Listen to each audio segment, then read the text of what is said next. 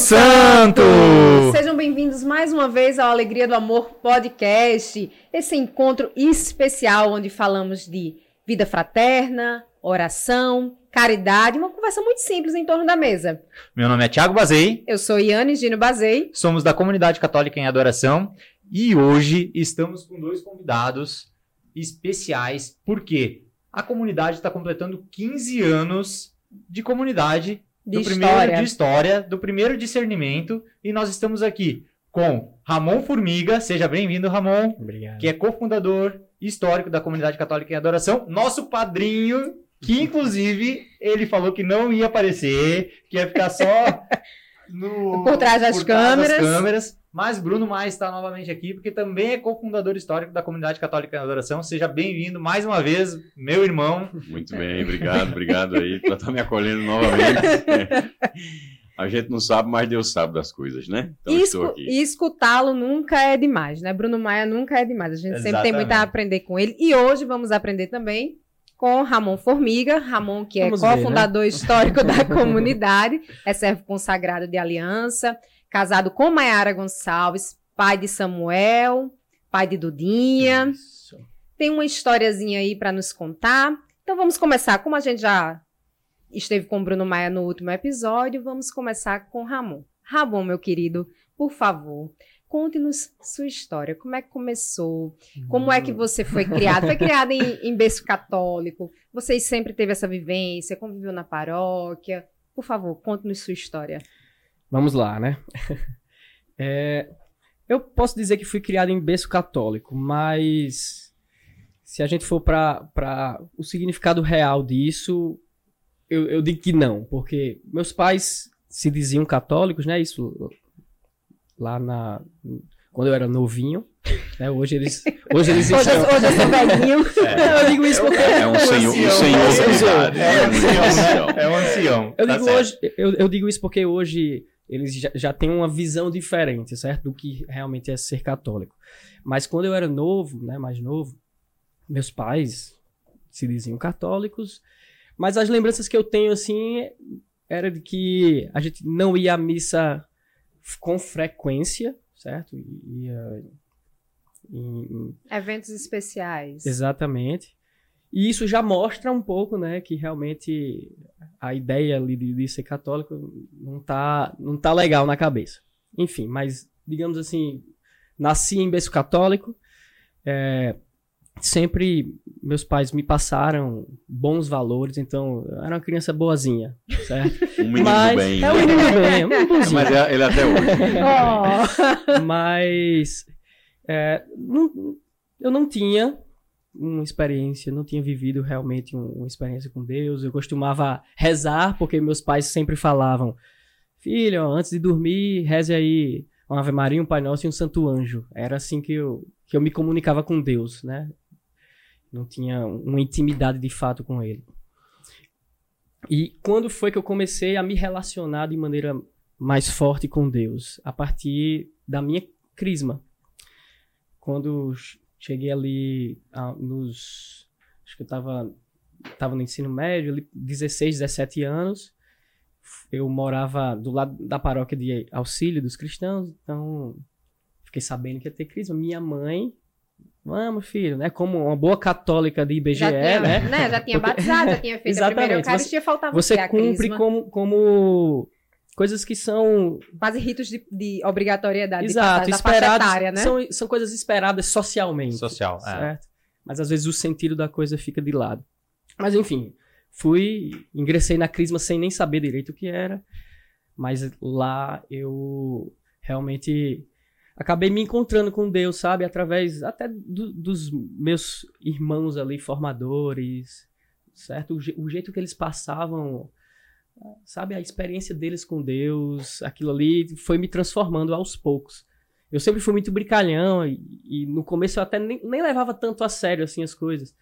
Mas à medida que eu fui experimentando desse amor através dos, dos meus formadores ali, de Crisma, dos meus amigos ali que eu estava conhecendo, eu, eu fui realmente mudando, né? E na Crisma tem um, um momento especial que é o retiro de fechamento, e, e aí nesse retiro, realmente Deus tocou muito meu coração e a partir dali coloquei na cabeça e internalizei também o desejo também de que as outras pessoas pudessem sentir esse amor que eu senti.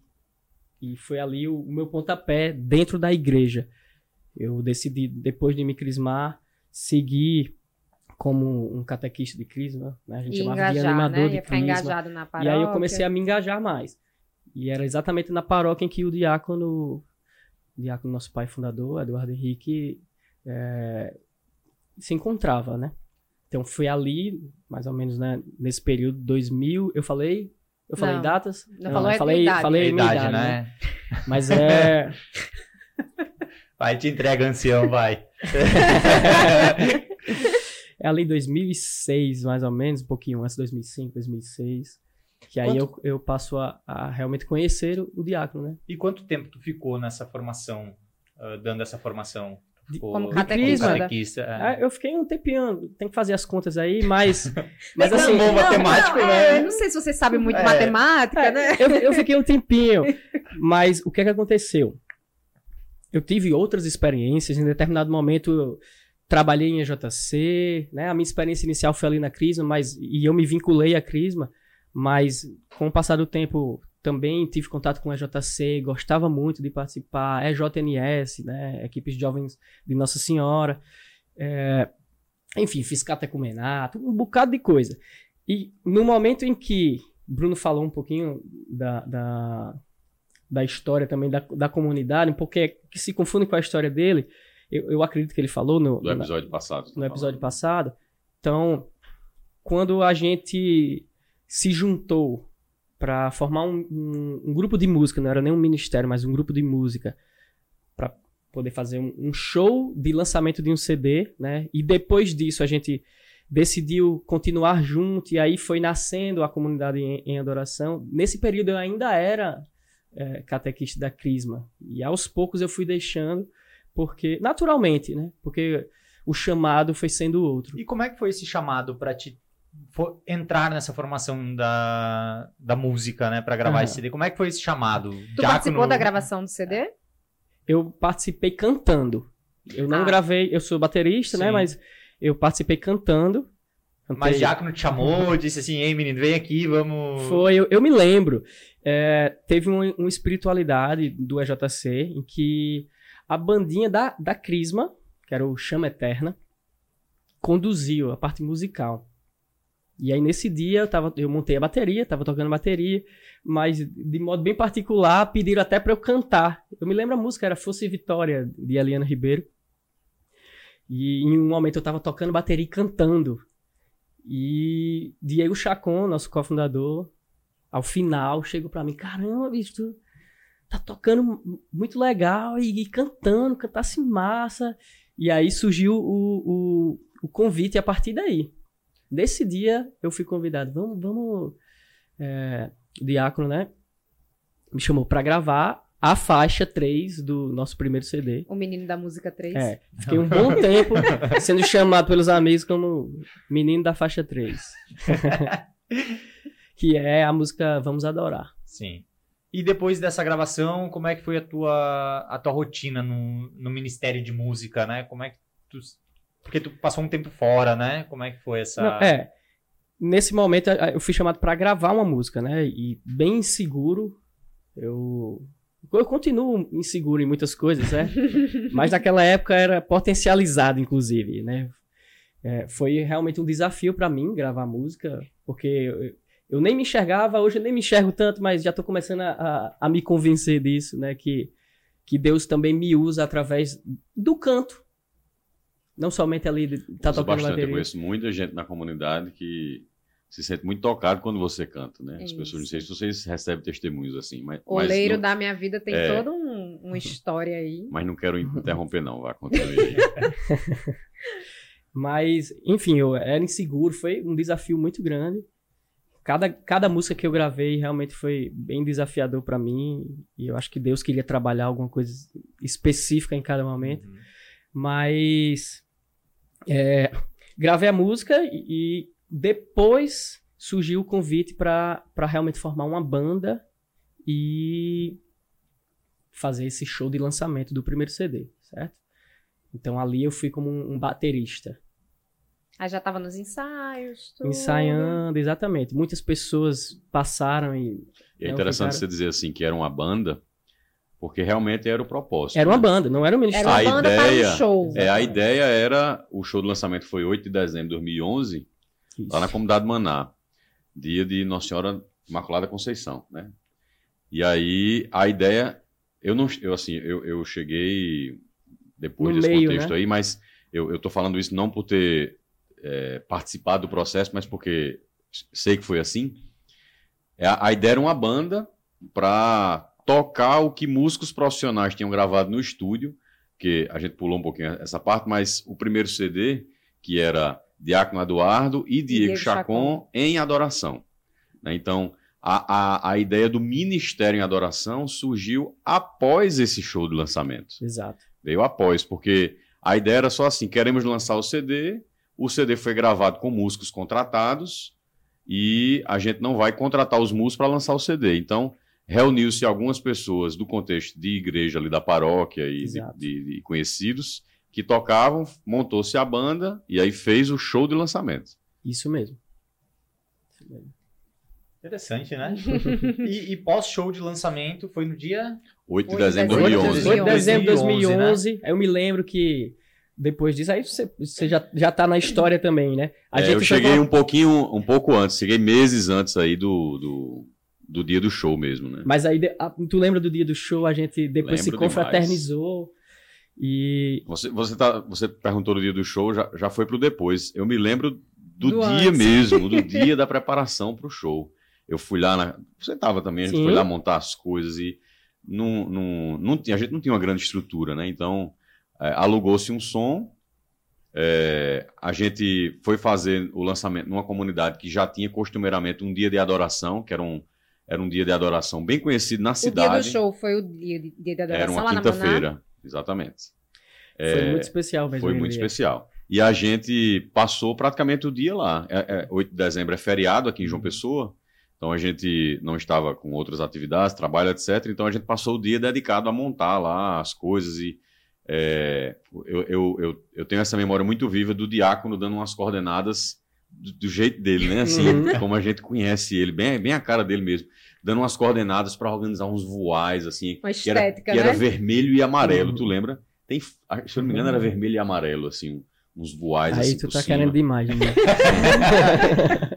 E, e- enfim, eu lembro aqui, eu fecho os olhos e lembro a montagem lá do, do, do altar, a bateria do lado direito, eram três cantores de um lado, três do outro e o altar no meio. memória fotográfica tá Ma- boa, né? mais, mais pra cá, assim, na direita de quem tá olhando pro, pro altar, era percussão, né? Porque na, é, na- na época eu não tocava. é, dizer, Bruno já tocava bateria, mas não tocava bateria no ministério. né? vermelhas. É, menino das congas.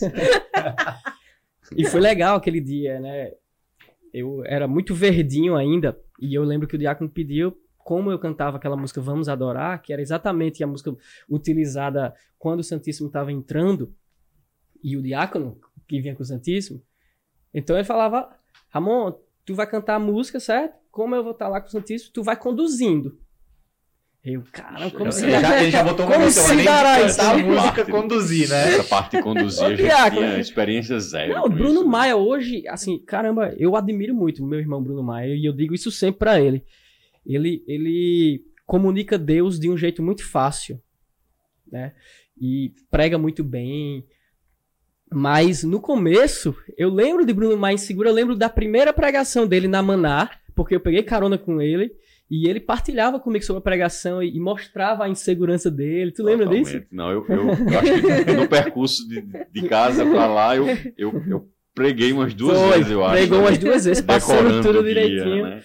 Falar. Mas ainda naquela época, eu, eu me identificava co- com o seu jeito de pregar e, e você transmitia Deus pra mim. Ainda naquela época, você inseguro, se sentindo ali, às vezes incapaz, sem jeito. Bendito seja Deus, Mas- né? Porque mas- se, for- se fosse depender do meu sentimento. E hoje, né, Bruno, a gente olha e, poxa, É, e tu- tudo isso, assim, saindo um pouco da, da coisa cronológica mesmo, mas trazendo um, um olhar um pouco espiritual, né, desse processo. É, o que a gente ia vivendo ali era permeado de primeiro, muita inconsciência de nossa parte. Assim, ninguém estava muito consciente do processo que estava sendo vivido. Acho que eu disse isso no primeiro episódio. A gente estava mais Sim. na ideia de estamos aqui, éramos jovens e é, cheio de tempo disponível, hum. é, é, empolgados né, em estar ali fazendo uma coisa e, e, o diácono conseguia, ele sempre teve esse poder de congregar a gente ali. É, mas pouco a pouco ele, ele ia com cada um fazendo com que a gente fosse se descobrindo naquilo que era o que estava acontecendo ali. Né? Ele foi muito pedagógico com a gente. Né? Isso é uma coisa assim muito marcante para mim, porque, por exemplo, isso que Ramon falou, ah, da, da insegurança. É, ele, ele, falou aqui do, do, meu caso, né? Mas de alguma forma todo mundo que estava ali no começo, para ir exercendo pouco a pouco aquilo que a gente estava sendo chamado a viver, porque voltando um pouquinho para a linha do tempo da coisa, a gente viveu o, esse lançamento do CD, depois o Diácono fez o convite para a gente é, continuar uhum. como ministério em adoração agora. É, e aí apareci, começaram a aparecer algumas missões. Geralmente eram missões em, em, encontros de jovens. Era paróquias, encontros de jovens. E adorações. Né? É, e, e, e, nesse contexto, acho que houve aqui uma transição que o próprio diácono viveu em relação à ideia do que era mesmo aquele chamado para ele e para aquele grupo ali, porque é, ele já partilhou isso em outras oportunidades. Em algum momento ele achava que o chamado que ele estava recebendo ali era para ser um cantor católico, né? uhum. né? Gravar é. CD. É. Com certeza nosso pai não imaginava o rumo que essa história ia tomar, né? Porque, assim, eu conheço o diácono há, há mais tempo e eu lembro muito bem, em determinado momento eu, eu cheguei a, a frequentar é, comunidades na cidade e eu lembro que ele falava: olha, oh, não, católico é, tem que ter vida paroquial aqui. Né? Esse negócio de comunidade não é muito legal, não. Mordeu eu a lembro... língua. Exatamente, não é muito legal, não. Olha, é, esse negócio de, de, repouso, oração em línguas, cuidado, isso aí é coisa da sua cabeça. É. Eu já vi ele falar assim: ó, oh, se repousar aqui, eu levanto sabe? Então, realmente ele não imaginava. É, foi um processo que aconteceu primeiramente nele. Né? Isso. E só voltando um pouquinho para aquele raciocínio que eu estava, é, então a gente estava em todo esse, esse, processo acontecendo aí, né? É, e é, é, bonito porque vai se misturando com a história pessoal, né? Ramon começou contando a história pessoal, a gente já mudou aqui, já está falando da, da, da história do, do, do, coletivo ali, mas uma coisa vai se misturando com a outra mesmo. E é, o processo que cada um foi vivendo, o diácono foi tendo a capacidade de ir conduzindo a gente pouco a pouco, porque ele sempre teve essa capacidade que, que eu associo muito a uma capacidade do próprio Deus, que é ver na gente não o, a, a limitação tão somente, mas já enxerga o, o, potencial ali que talvez não esteja colocado em, em ato, né? Vamos dizer assim. Sim e ele vai motivando a gente para isso, né? Então eu lembro nesse, nesse, nesse primeiro show, ele botou o Ramon para conduzir. Eu lembro até o texto qual era. Adorar a Deus é reconhecê-lo como tal. A gente tinha um roteiro com os textos para cada momento. Isso. Veja, hoje quem vai acompanhar as adorações na comunidade, é, já escutei algumas partilhas nesse sentido, né? Sente ali uma sintonia da condução do diácono com o ministério, às vezes é, é mais claro o, o, caminho que ele está conduzindo, então é, escuta, ah, ele, ele, ele, pede a música de uma maneira ali mais explícita, mas outras vezes não. A própria condução, a gente já vai entendendo qual é o caminho de oração que o ele está tomando, que tá se vivendo a unidade, ali, exatamente. A unidade, né? E é, isso foi uma coisa que foi nascendo, porque no começo o que tinha era coisa roteirizada, é. era, era tipo um script ali né? É, é... Por conta da gente, né? Exato. A, gente, a gente. gente, se sentia é, limitado. É, essa é uma parte sim. importante de se é, dizer. Por, por conta, conta, da, da gente, gente, sim. Perfeito. Por conta da gente. E tinha os, os textinhos ali, né? O textinho que vai dizer era impresso o roteiro, cada um tinha o seu, aí de vermelho ali escrito o texto que a gente tinha que falar em cada momento da adoração. E né? se a gente olhar o vídeo, eu provavelmente devia estar me tremendo, mesmo com o texto. não. Mesmo com o texto. É a imaturidade, né? A imaturidade daquele momento. Então, Diácono preparou vocês, né? Ele foi ele preparando. Formou mesmo. Ele formou é vocês, né? É, ele formou vocês. Isso é muito lindo, porque a gente vê até hoje ele fazendo isso. Faz. né? E além dele fazer isso, a gente, eu pelo menos, a, a gente sente isso de vocês também com os membros mais novos da comunidade. Então vocês conseguiram captar isso dele. Isso é sensacional. Sensacional, porque a gente se sente acolhido e conduzido também. A- esse- esses dias eu estava até lendo o livro que você falou do Diácono Elias antes, né, da gente começar a gravação. Estava lendo um livro dele, né, que fala justamente da questão da- das, Das novas, novas comunidades. comunidades. e ele fala exatamente isso. O quão importante é. A gente sabe que já está escrito, por exemplo, no nosso caso da Em Adoração, a nossa espiritualidade. Ela está escrita, ela tem todo um, um- um contexto material da, da graça de Deus que, que exala, assim, né, de dentro do nosso, do coração do nosso fundador para nós. E, e eu, eu compartilhava até com o Tiago hoje que quando a gente chega, por exemplo, na, na fase do Shema, né, do- no discipulado, que você vai novamente estudar a espiritualidade, é, provavelmente você já leu no mínimo umas 50 vezes aquela espiritualidade. Deveria, né? É, deveria, Mas- né? Pelo menos isso.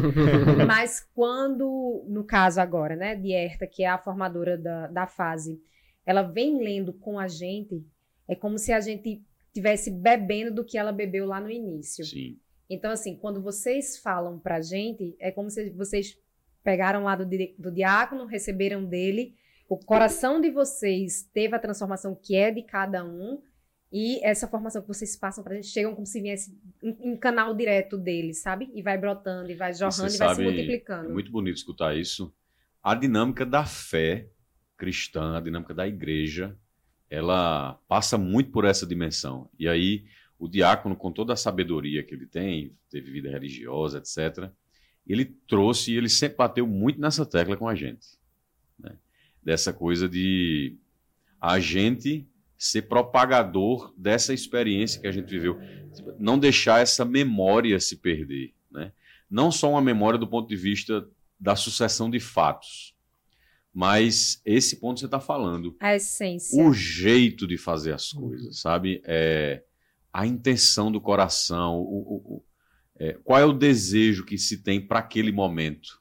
né? O, o- o nosso fundador, ele é muito criativo no seu jeito de, de ser, né? Assim, e, e criativo no sentido mais, mais bonito da palavra criativo, né? É, ele sempre faz com que momentos que teriam tudo para ser mais do mesmo não sejam mais do mesmo, né? É, e faz de um jeito tão espontâneo, porque às vezes também essa característica, se não for num bom equilíbrio, faz as coisas parecerem um pouco forçação de barra, mas com ele eu, eu pelo menos nunca me senti assim. Né? É sempre traz de um jeito espontâneo um novo que faz com que a gente não tenha a sensação de é, a coisa tá monótona, vamos dizer assim, É mais do mesmo, né? é, e isso sempre muito revestido, usando uma expressão que eu usei também no, no primeiro episódio, de uma mística, né? Sempre revestido de uma mística. Isso é muito bonito. E ele sempre bateu nessa tecla com a gente de sermos nós, né? Ele, ele puxa muita rédea da gente, né? Uhum. Até hoje, assim. e apesar de eu saber também que isso é uma coisa que para ele não é, não é tão natural. Ele, ele não gosta de ter essa característica de ficar vindo pedir, vindo chamar. Ele, ele conta muito também com a nossa espontaneidade e com a nossa liberdade de aderir às coisas, né? É é uma característica muito forte Uhum. dele. Mas, vez por outra, precisa dar uma puxadinha, que a gente é meio, Meio lerdo. meio lento às vezes, né? E aí ele, ele vem com todo. Enfim, é essa pedagogia que está presente ali desde o início, sabe? Ele, ele foi realmente muito paciente, muito Didático. didático, Didático. didático e, e acho que se não fosse isso, certamente a gente não teria. não, se o fundador fosse eu, por exemplo, tava, tava- tinha dado errado. Aí, com certeza absoluta, tinha dado errado, né? Graças a Deus, o fundador é ele e a gente foi ali por graça, né?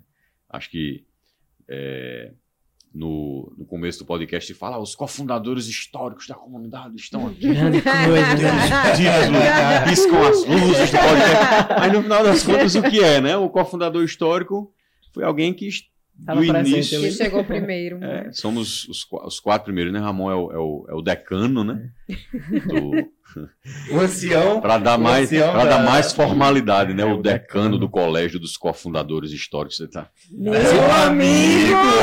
E se for perguntar, né, o que é que você fez pra receber esse- essa honraria, né? Eu só Tava lá, Tava lá.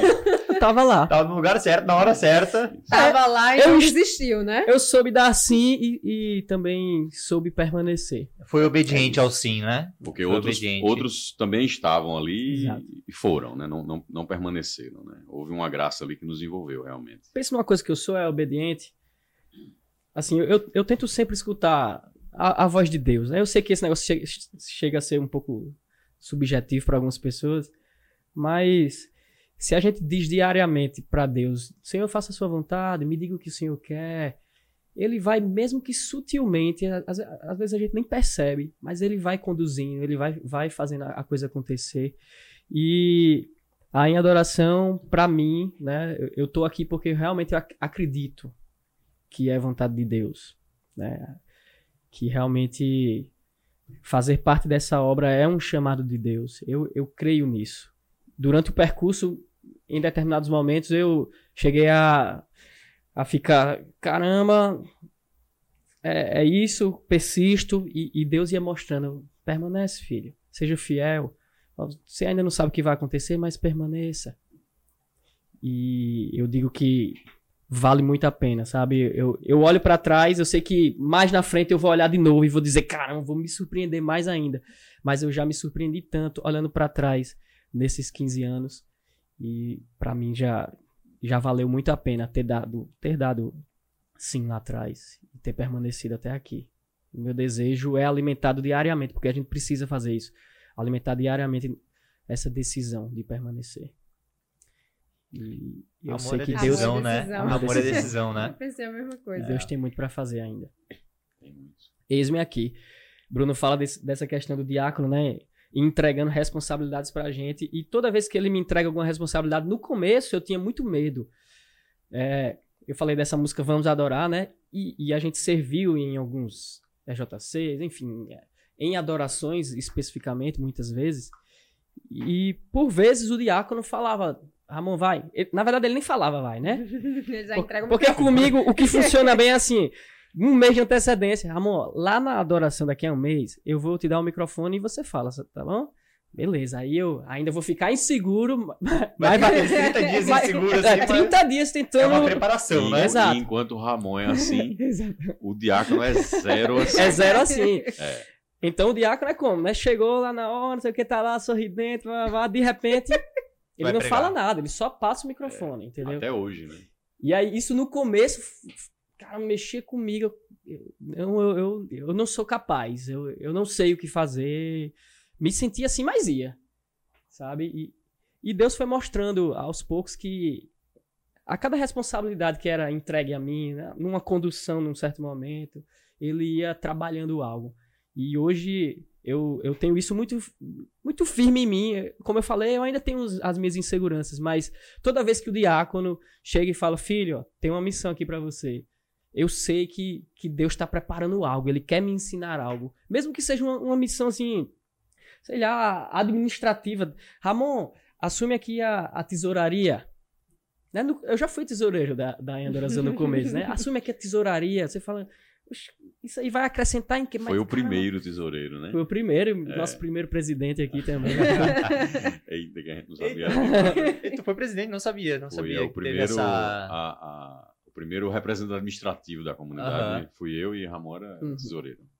E até nisso, né? Deus tem algo a ensinar. Se a gente souber ser obediente e esperar o suficiente para compreender, a gente vai, vai entender e vai falar: caramba, Deus, o Senhor foi demais. Naquela época eu não entendia nada, me senti inseguro, ah, nem queria, mas eu fui e obrigado por me surpreender. Tá lá em Obrigado. Eclesiástico 39, 39. E 39 seguintes. Todas as coisas serão achadas boas a seu tempo. Né? Todas as coisas serão achadas boas a seu tempo. Deus foi te capacitando a cada momento da caminhada. E ainda continua, né? Continua Não, nos continua. capacitando, capacitando Continua, todos os dias. né? Inclusive, tá nos capacitando pro podcast também, né?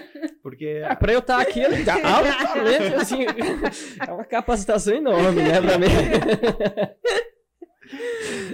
E como é que foi essa. A- assumir a presidência, assumir a, a tesouraria, né? O Porque, financeiro. assim, quando se estruturou isso, É. então a comunidade já estava mais ou menos Como é que se estruturou? Não, na a verdade cidade tava bem no Ah. começo. Hoje existe, hoje a comunidade existe o conselho administrativo, Sim, o pastoral. hoje- Hoje, É, a, tá. a, a comunidade hoje tem seu, sua estrutura de governo bem estabelecida. É, Naquela Sim. época, eu me lembro que a gente sentou um dia, eu, tu, Terezinha, ali na primeira casa, e querendo estruturar tudo, já pensando em coisas pro futuro, e, e- e pensar em coisas bem, bem feitas, assim, a gente queria fazer isso, aquilo. E quando a gente chegava pro diácono, era só. Ô menino, né? Era Deixa o- de coisa, vamos seguir, vamos aprender vivendo. Foi. Isso aí ele teve muita. Acho que o que, pelo menos a mim, faltava muito esse, esse entendimento de que com uma obra de Deus, né, com um carisma fundante como é o nosso, as coisas são é, passo a passo. E na minha cabeça tinha muito assim: vamos primeiro estruturar e a partir de uma estrutura já Uhum. criada, já pensada, um desenho bonitinho. Um, um organograma, É. um Não, Bruno- Bruno plan, olhou um- pra- um plano de Quando a gente se negócio. entendeu comunidade, Bruno ah, começou a estudar, Foi. pesquisou, eita, vamos ver, a gente precisa de um estatuto, aí olhou o Foi. estatuto de várias comunidades, olha, já montei um aqui, já chega com Não, aí tem, tem uma história muito interessante desse tempo, tem uma história muito interessante.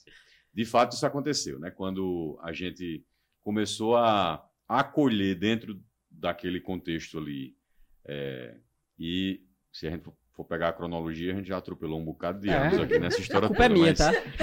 Não, Me perdoe. enfim, mas é, se a gente for pensar nessa, nessa parte aí da, da fundação da comunidade, quando a gente já estava acolhendo essa inspiração de que não éramos só um ministério de música, né? e, e tem todo um processo aqui que é, é até interessante também, mas deixando ele um pouquinho de lado, quando isso aconteceu, que a gente disse assim, realmente isso aqui tomou uma forma de uma nova comunidade. É, aí eu fui, comprei congressos, né, palestras na internet, fui atrás de, de livro, né? Aí é, fui atrás do que, é que a igreja falava sobre isso, fala dos papas, e muita coisa que faz total sentido, é um conhecimento importante de se ter, Uhum. mas que para aquele tempo da gente eu absolvi de um jeito que eu queria antecipar o que eu já via de comunidades prontas e amadurecidas num grupo que estava apenas agora começando a discernir E que poderia até engessar coisas. as coisas, né? e certamente engessaria, né? É, um episódio engraçado que eu, que, eu, que eu me lembro é que eu cheguei a escrever um itinerário formativo nos primeiros anos ali. Escrevi, aí peguei uma, uma- um documento pontifício, é o acho que é o Christi Fidelis Light, um documento para os leigos que tem um bocado de considerações. Peguei o Vida Consagrada de João Paulo II e aí li, aí enfim. Uma versão em latim. Não, não, foi em português mesmo. Aí escrevi ali com bastante coisa e trouxe pro diácono. Aí eu me lembro, lá na primeira casa, isso, o, o- a, a- sala de atendimento dele, a gente subia a escada do lado direito assim, e ele estava lá, entrei, cheguei com a coisa tudo escrita ali, várias páginas, impresso. Aí disse, diácono, olha, eu falei, fiz uma, um arrodeio bem bonito, e ele só olhando para mim assim, né, botei na mesa, ele olhou, folheou assim, passou a primeira página, a segunda, fez aquela leitura Dinâmica. Dinâmica. Devia estar rindo, né? algumas coisas, algumas coisas ele pausou, pausou, leu mais demoradamente assim, e disse, meu filho, olha, isso aqui tá lindo, mas é de outra comunidade. é de outra comunidade. Aí na hora eu murchei ali por dentro e, enfim. é, mas ele teve toda uma. Como as coisas têm que ser, né? Jamais esse processo tem que ser vivido com se criar regras para se enquadrar dentro de uma regra. Não, a gente primeiro vê o que é que o Espírito Santo inspira e depois vem podando a inspiração para que ela vá ficando católica, vá ficando ali é, segundo a igreja, né? Porque toda a inspiração nesse contexto, inspirações particulares, ela corre o risco de se misturar um pouco com a nossa humanidade, com os nossos excessos, e aí vem a sabedoria da mãe igreja para dar o seu norte através dos bispos, dos padres, e foi assim conosco, né? Foi assim, o processo que a gente viveu foi esse. Essa questão que vocês estavam relatando, assim, né? Que não, que a gente vinha com muitas ideias e muitas vezes o diácono dava aquela brecada. Eu acho que todo mundo que entra na comunidade passa por isso. Porque assim, você sente, e você muitas vezes sente que, não, mas a gente deveria fazer assim, tinha que ser assim, era para, porque tem que ser desse jeito, né? Aí você vai, leva, aí daqui a pouco faz. Não, não é bem assim. E, e como isso nos ensina? Como, como essa didática né, que o diácono teve com vocês e que vocês têm conosco também, como isso no, nos ensina e nos ajuda? Não só como em adoração, como, como em adoração, porque somos em adoração em qualquer realidade que Deus nos coloca, mas em todos os nossos ambientes, seja na nossa casa, seja no nosso trabalho, seja na própria comunidade, né, no, nos nossos ministérios ali. Mas eu acho que todo mundo já já passou por isso, passa por isso. Eu, eu passei por isso e sofri com isso. Sofri com isso, porque eu venho da vida empresarial, né? Uh, workaholic, trabalhava 18 horas por dia, uh, plano de negócio, planejamento, estrutura, organograma, processo operacional padrão para tudo. E daí eu cheguei na comunidade, entrei em evento, entrei na Santa Clara, né? Então, tive hamburgueria, né? Tinha restaurante, Entrei na Santa Clara. Pô, vamos ajeitar Santa os processos Clara, da... que é o, a lanchonete, a lanchonete, da a Santa Clara é a lanchonete da Santa Clara, que tem um hambúrguer maravilhoso. Então, eu já tô fazendo propaganda aqui para quem Top um. vai, vai na Santa Clara, na comunidade católica de adoração, e vai na Santa Clara, tá? Comer um hambúrguer. Então, já é merchan aqui da Santa Clara, certo? Vai, nos ajude, ajude a obra comendo um hambúrguer, certo? Então, eu passei por isso. Por quê? Eu quis trazer a minha visão, a minha experiência empresarial para dentro da comunidade. E os coordenadores, eles tiveram uma sabedoria muito grande comigo, né? tanto na, na Santa Clara quanto em eventos, que eu servi em eventos também. Eles tiveram uma sabedoria muito grande de trazer, Thiago, calma, é, é por esse caminho.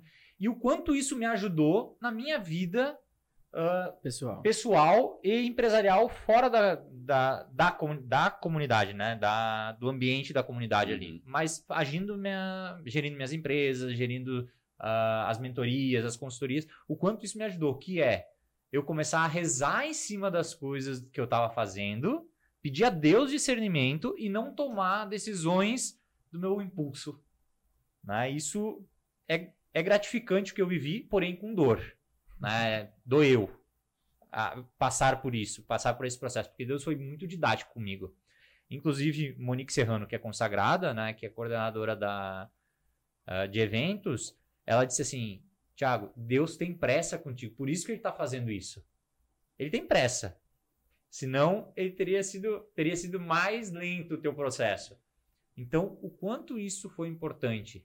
né? Eu acredito que vocês passaram por isso em- nesse determinado ponto, né? É, é, é, é importante também a gente entender que há um balanço, com certeza, né, em trazer. É, é útil o conhecimento profissional, é útil. é, a gente precisa se utilizar disso também dentro dos projetos de evangelização, das Sim. obras de Deus. Só que a diferença entra porque a condução ela não é tão somente baseada nas evidências humanas, nos números, porque a obra serve a um outro propósito que não apenas o financeiro, que seria o caso ali em geral de uma empresa, enfim. Sim, exato. né? E Então, que é, inclusive, o propósito maior, né? é, Esse outro propósito. o outro propósito ele está acima, Está né? acima. Isso. E aí é, é onde algumas pessoas, né? De repente, se você não tivesse tido pessoas ali ao seu redor que tivessem paciência com você, que fossem te trazendo pouco a pouco, você podia ter ali, ah, esse pessoal aqui não está querendo fazer as coisas do jeito certo, não, vamos embora, né? E aí teria botado a perder é, uma vocação, Hum. Exatamente. por conta da pressa, por conta ali de, de talvez encontrar pessoas que não, não entendessem o seu momento e tivessem julgado você e, e meio que escanteado você ali do contexto do serviço. Como eu sei que isso pode acontecer, né? Estamos sujeitos a isso. É, e é uma coisa. Eu, particularmente, demorei a aprender e eu ficava assim, doente com determinadas Eu coisas que lembro, eu lembro. Então, Eu já partilhei isso algumas vezes, que é a espontaneidade que precisam se, precisa existir dentro dos, dentro dos, dos momentos, das, da, dos eventos, das coisas que a gente vai fazer, para que a gente dê espaço à criatividade do Espírito Santo. Uhum. E isso, olha, o nosso pai fundador, eu acho que ele tem mestrado e doutorado nisso. Pode, Doc, pô, pode. Rapaz, Com certeza. eu ficava para morrer no início, assim. É porque você não gosta de improviso. Pronto, eu tinha muita dificuldade com isso. Eu também. Graças a Deus, foi algo que eu consegui absorver. É claro que existe um pouco o traço ali do temperamento, o jeito de ser, Uhum. mas que a gente pelo menos aprende a lidar com aquilo sem morrer, né? Sem, sem Sem- desabar se por dentro, consumir, né? né? Exato, você acolhe, porque o grande problema quando você não acolhe isso com bons olhos é que isso vira ponto para você começar a criticar. E aí você critica, acha ruim, dissemina a ideia no coração Começa de um e de outro. uma coisa que vai É, te levar você começa a alimentar, ah, esse diácono é muito inventivo, ele tá, fica, é, é, é, é, tá querendo aparecer, que é isso, que é aquilo, né? Mas quando na verdade, né? Ah, tem uma, uma fala do próprio Papa Francisco, né?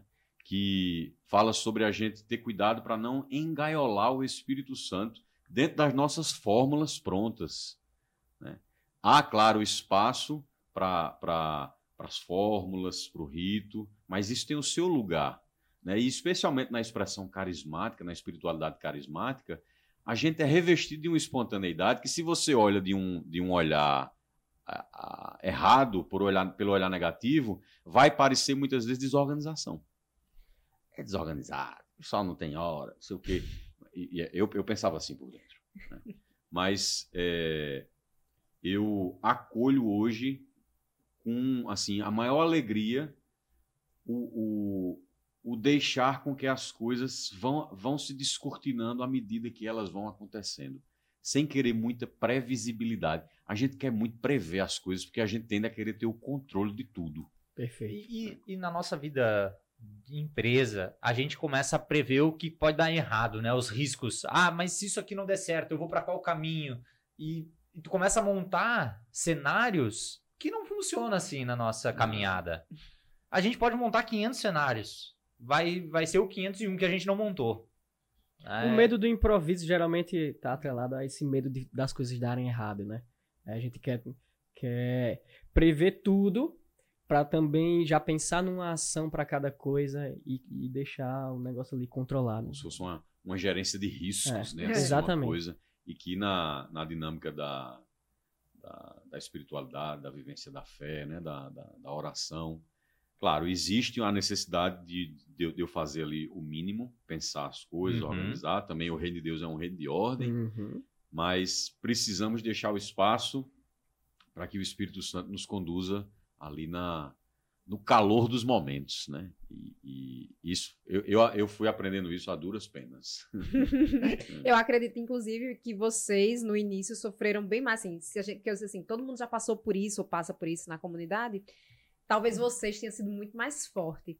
Porque se hoje há a experiência de vocês e dos nossos outros irmãos mais antigos para nos conduzirem nessa caminhada, vocês tinham apenas o diácono. E talvez esse embate direto com ele doesse muito mais do que a gente, né, que passa pelos, pelos nossos irmãos. É como se ela fosse dando uma, uma amortizada, né, uma suavizada. É, e o desafio também era maior porque a gente não tinha, assim, muita noção das coisas, né? A gente começou ali como um ministério, daqui a pouco foram aparecendo outras pessoas que não eram músicos, certo? Agora tô voltando ali. É, voltando Outras pessoas que não eram músicos eram, eram chamadas, né? O Espírito suscitava no coração do diácono, chamava, venha, fica aqui perto da gente. Daqui a pouco começou a crescer o número de pessoas, nos reunimos na casa do diácono, daqui a pouco não cabe mais, precisamos de uma casa, blá, blá, blá, né? A comunidade foi crescendo aos poucos e a gente já estava ali imerso nesse contexto e não enxergava um palmo na nossa frente. Então, esse tipo de coisa essa- essas preocupações surgiam naturalmente porque realmente a gente nem entendia direito o que estava acontecendo no presente. E aí, as pessoas que entram hoje na comunidade, elas já vêm uma comunidade, de certa forma, estruturada. Então, é, é- é- é um desafio menor. É muito menor. Realmente, é, para a gente que estava tá desde o início, o, o comecinho da comunidade né, não era coisa fácil. Não era coisa fácil. Falando do início da comunidade, teve a espiritualidade que Diácono escreveu, né? E ele deixou guardada.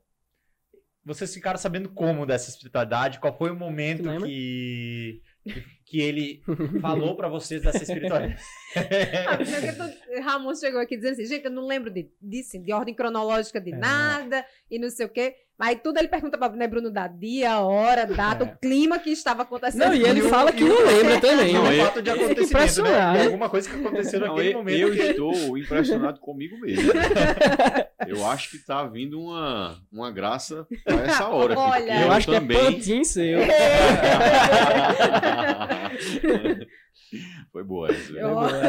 Deu um, É isso. como é um reverso agora aqui. Virou o jogo, né? Virou o Virou o jogo. É, Sim, eu lembro. Isso foi hum, a gente no contexto em que a gente tinha feito o show, começamos ali é, o Ministério de Música, estávamos servindo em algumas realidades, missões em paróquias, etc. Então, nesse contexto, nós passamos a nos reunir semanalmente. Reunião era para ensaio, mas pouco a pouco foi se transformando também numa reunião de oração. Oração, adoração, partilha da palavra, formação. E é, isso começou acontecendo na casa do diácono. né? Então, a gente começava se reunindo na garagem, depois fomos para o quintal, foram chegando mais pessoas, mas eu já estou um pouco mais na frente do que a, a- a pergunta, quando ele trouxe o texto para partilhar. Né?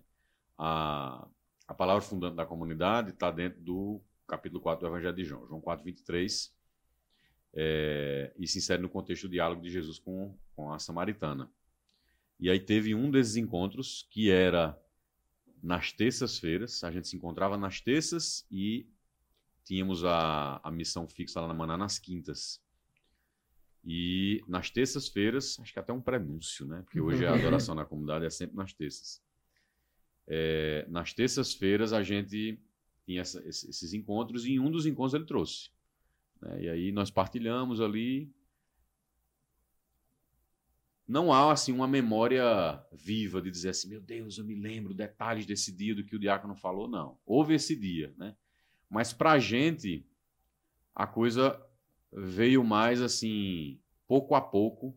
Acho que já ali no contexto da primeira casa, quando veio a primeira versão da espiritualidade, foi que foi ficando mais claro para a gente, de fato, a correlação né, da gente com esse evangelho. né. E aí hoje já é realmente mais uma coisa mais sedimentada. Mas foi numa reunião de terça-feira do Ministério da Adoração. Ou seja, a gente nem se via como comunidade, né? Não, É, realmente. Tu, E ele- lembra, e tu ele- lembra desse dia, Ramon? É como eu tava falando pra vocês aqui antes. É, nessa época, nessa época, eu trabalhava em outra cidade. E algumas memórias que eu tenho, às vezes nem são memórias reais, são, São memórias, memórias- que foram São passadas. memórias espirituais. É, são memórias espirituais. memórias afetivas. Eu não tenho certeza se eu estava nesse dia ou se é, pelos irmãos falarem, né? De certa forma eu, eu consigo me colocar nesse dia, nesse lugar. Eu realmente não, não sei. Talvez Bruno saiba dizer. Não, com Qual a memória dele? Ele fala, você tava, inclusive Com você certeza. usou tal roupa. Não. Aí essa, essa memória já não é a minha, essa memória já é do diácono, já, que lembra a roupa que a gente tava, o lugar que a pessoa sentou. É. É, eu, eu não tenho a lembrança, não, de quem estava nessa reunião, não. E, e depois dessa reunião, como é que foi a passar a espiritualidade para vocês? Ele deu uma formação da espiritualidade? Como é que foi Aí essa... Isso aí já Isso foi mais depois, na primeira casa. Quando a gente já estava se vendo como comunidade na primeira casa. Me lembro que a gente tinha formações contínuas, assim. Tinha né? formações, aí já eram nas quartas-feiras que a gente se encontrava. Tinha um momento de formação com ele, e aí houve uma sucessão de encontros que ele trouxe uns slides Isso. Apresentando pra gente a primeira versão do texto da espiritualidade. Isso já tinha quantas pessoas nesse movimento, né? Umas comunidade? 40, 40, entre 40 e 50 pessoas. 40, 50 pessoas já nesse, mo- nesse É. movimento, né? É. De formar comunidade, de Isso. trazer espiritualidade. A gente ficou nesse número até ali entre 30 e 40 pessoas ainda na casa do diácono. Foi quando a coisa realmente não cabia mais. E aí veio o contexto de, da comunidade é, e te- ter um, ter um seu, seu próprio lugar. E aí Deus foi, foi agindo, né? Porque a gente também não saiu buscando isso. né? A inspiração veio no coração do diácono no sentido de um apelo, assim, como se Deus estivesse apelando para ele vocês precisam de um espaço maior, né? precisam de um lugar. E aí é, ele foi relutante no primeiro momento, mas em algum momento ele. ele isso está contado no, no, no, texto que conta a história da comunidade. É, em algum momento ele disse: Senhor, se o senhor está me pedindo isso, então faça o seguinte: resolva. Está pedindo, faça. Se eu quero uma quer casa, que eu uma casa, então me dê uma casa. E aí ele estava na, nas atividades paroquiais e numa adoração que tinha na paróquia na quinta-feira à tarde, que era uma adoração bem assim, o, o Santíssimo né? exposto, é, praticamente não tinha música e ficava um silêncio ali, uma contemplação. É, uma pessoa que estava lá, uma pessoa da paróquia, é, chegou para ele e disse: Diácono, Deus colocou no meu coração que o senhor conte três dias e a resposta vai chegar. E se sucedeu a essa essa oração, né, que ele colocou ali, Senhor, então, se senhor quer a casa, me Ele entendeu, né? Ele entendeu o recado. é. E aí aquilo, aquela palavra daquela pessoa que para ela não fazia sentido, para o diácono fez sentido. Deus foi muito didático aí, né? Foi. Foi, foi. Ele quase desenhou para ele, é, né? ele é com a gente. Tá, ele, foi... Rapaz, é impressionante, impressionante mesmo. Quantos testemunhos, assim, fortes mesmo, porque isso, isso para mim é um testemunho forte. Muito. Você vê de fato Deus ali conduzindo.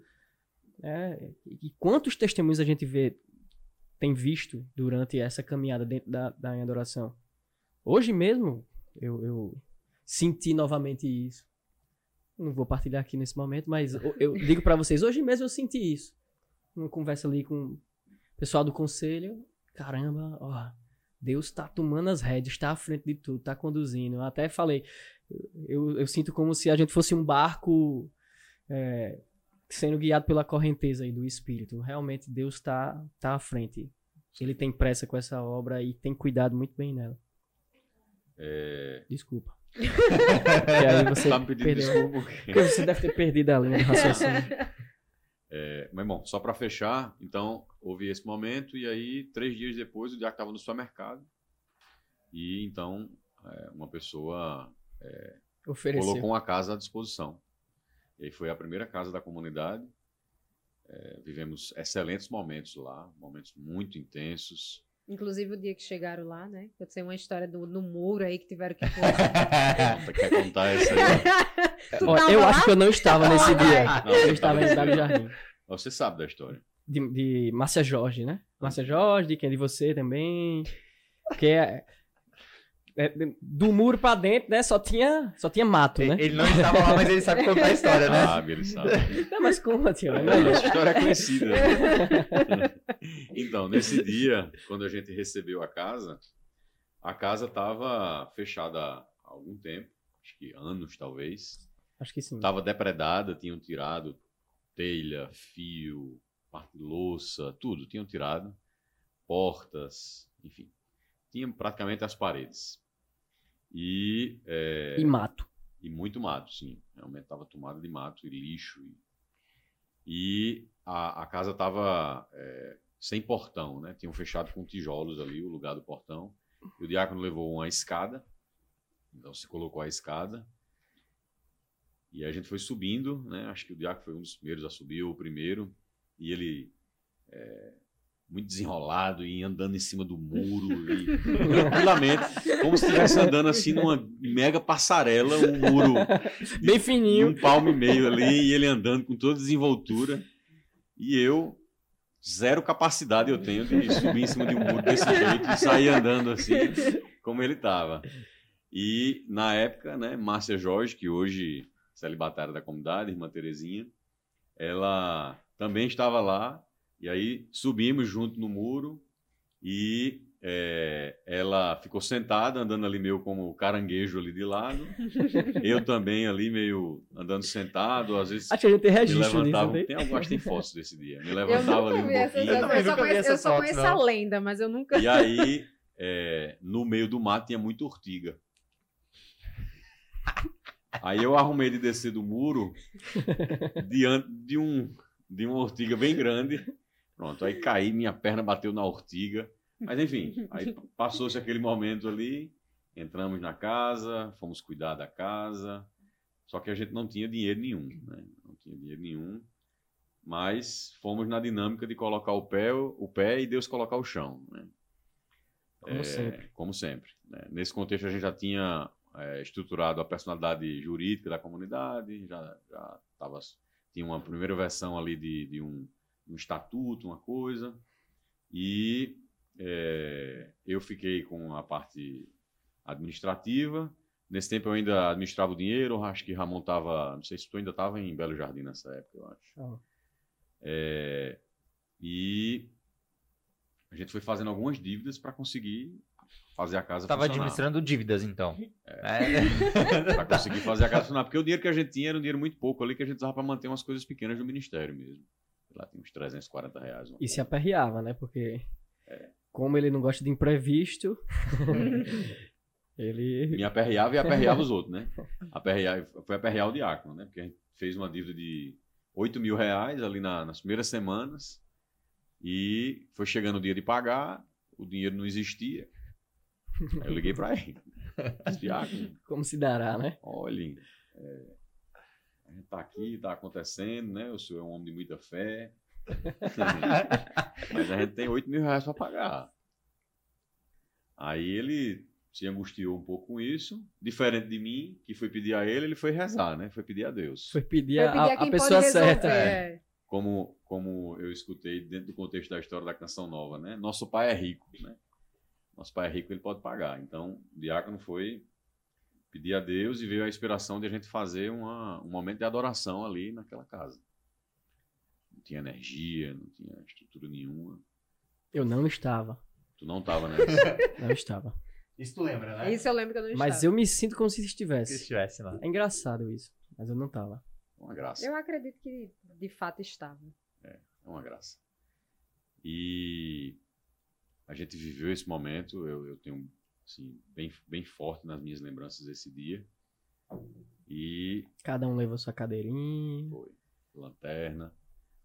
Aí, mas mas foi, foi digno o espaço para o Senhor, né? Então, não foi, um- um- não, não foi indigno o lugar, né? Demos toda uma dignidade e levamos os objetos litúrgicos e fizemos a adoração. É, e aí, no dia seguinte, veio uma, do- uma doação de 5 mil e no, no outro dia, ou horas depois, nesse mesmo dia, veio uma, adoração, veio uma doação de mais 3 mil. Ele, ele até falava, né? Que foi. Uma senhorinha chegou com um envelopezinho, ó. Não é muito não, mas o- soube que o senhor abriu uma casa, né? Então, uma ajudinha. Quando ele viu, era só o que, o que faltava, né? pra Faltava para pagar a dívida. Isso. E aí foi assim. Foi assim, não. É assim até É hoje. assim. é até assim hoje. até hoje, né? E Deus providenciando tudo. E as nossas casas sendo abertas conforme a necessidade, né? Conforme vem a necessidade, vamos lá e Deus nos chama e a gente vai, a né? gente vai. É, Ramon, tu falaste assim que testemunhou muitas vezes o agir de Deus, né? Assim, que tem, tem plena certeza que é Ele quem conduz. E, e agora trazendo mais pro lado pessoal, é, eu acredito que na sua vida, eu acredito não, né? A gente pôde acompanhar um pouco é, a construção da sua família e o quanto Deus conduziu a construção é, dessa história, dessa família, de quem vocês são hoje, né? Desde o milagre que foi a, a vida de Samuel e, e- e tudo, né? Até a sua transferência de trabalho. Uhum. Então, se a gente puder falar um pouquinho sobre isso, se você puder nos contar, assim, porque a gente sabe as histórias muitas vezes assim. Maiara era, foi minha formadora ano passado, então algumas coisas ela partilhou comigo, mas eu queria escutar você. Perfeito. É, eu vou- vou tentar ser, ser breve, mas não sei se eu consigo. Seja breve, não. Rapaz. Povo. Acho que eu falei hoje, né? Que uma coisa que eu, que eu carrego comigo é essa, esse desejo de fazer a vontade de Deus, ser obediente a Deus. Então, se pra mim, em determinado momento, fica clara a vontade de Deus, eu, eu não penso duas vezes. É Deus que está falando, vamos fazer. Certo? Então, um dos testemunhos, tem, são muitos os testemunhos, né? Mas falando, por exemplo, da minha vida profissional. é, quando eu terminei quando eu passei desse período que eu estava lá em Belo Jardim, trabalhando, né, estagiando, eu estudava engenharia elétrica. Quando eu terminei o curso de elétrica, eu resolvi não segui na área da engenharia, queria ir para matemática. Surgiu ali naquele período uma oportunidade de fazer um curso de verão, porque eu tinha o desejo de ingressar numa pós-graduação lá no Rio de Janeiro, no IMPA, Instituto de Matemática Pura e Aplicada. Eu, caramba, quero ir para matemática, mas aí vou encarar uma graduação de novo. Não sei se eu vou precisar, vou tentar um mestrado. Aí submeti lá, falaram: olha, venha fazer um curso de verão.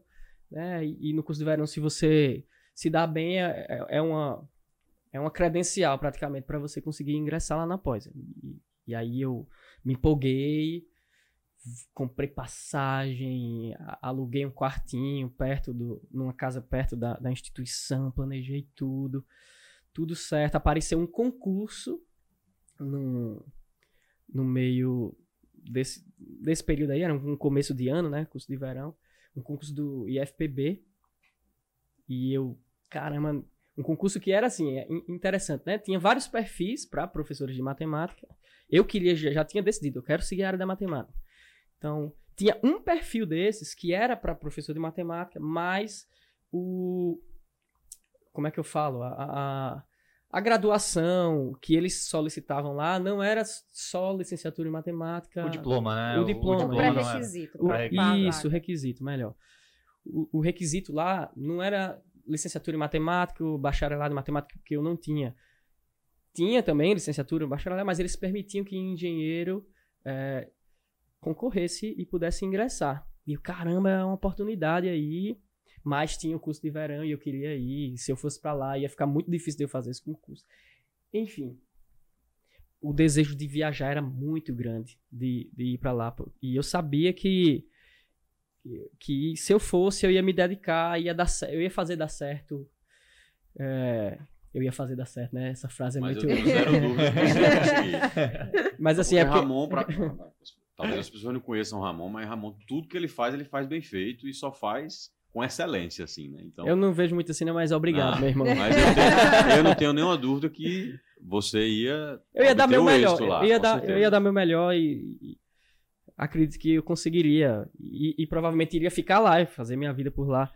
Mas eu eu coloquei em oração, eu conversei com Deus, eu busquei direção espiritual também nesse momento e, e certo dia sentei com com nosso pai fundador, diácono, e na conversa ali realmente Deus suscitava no meu coração e também falava para ele que eu não deveria ir, né? E assim, aos olhos do mundo, é um negócio. Tá, qual é o problema de você viajar para estudar e, e né, ter uma formação boa? Não há nada de mal. Não nisso, há nada de né? mal nisso, né? Mas não era o que Deus queria para mim. Deus falava e, e, e, eu, eu faço questão de deixar isso claro, porque dentro da comunidade, às vezes as pessoas criam é, uma figura do diácono que não é a figura real. Acham que ele é um guru e que. É sério, né? vocês sabem disso. E, e, procura um diácono para que ele vá dizendo o que tem que fazer da vida. É. Né? Então eu quero deixar isso bem claro. Naquele momento, é, eu estava em direção espiritual, o diácono falou o que sentia, mas antes de tudo, Deus confirmava no meu coração. Não faz sentido o diácono fala uma coisa, Deus não confirma no meu coração, né? E aí, não, é fica, é porque é o diácono dividido, tá né? falando, ele que manda em mim. Não é assim, certo? O diácono não é meu guru, é meu dirigente espiritual. E o mesmo Deus que fala com ele também fala comigo. Né? E Deus falava naquele momento comigo. E falou através dele também. Ficou tão claro para mim que eu, eu nem pensei duas vezes. Eu vou. Eu, eu vou ficar, né? Eu vou não. Eu vou ficar. Não vou viajar.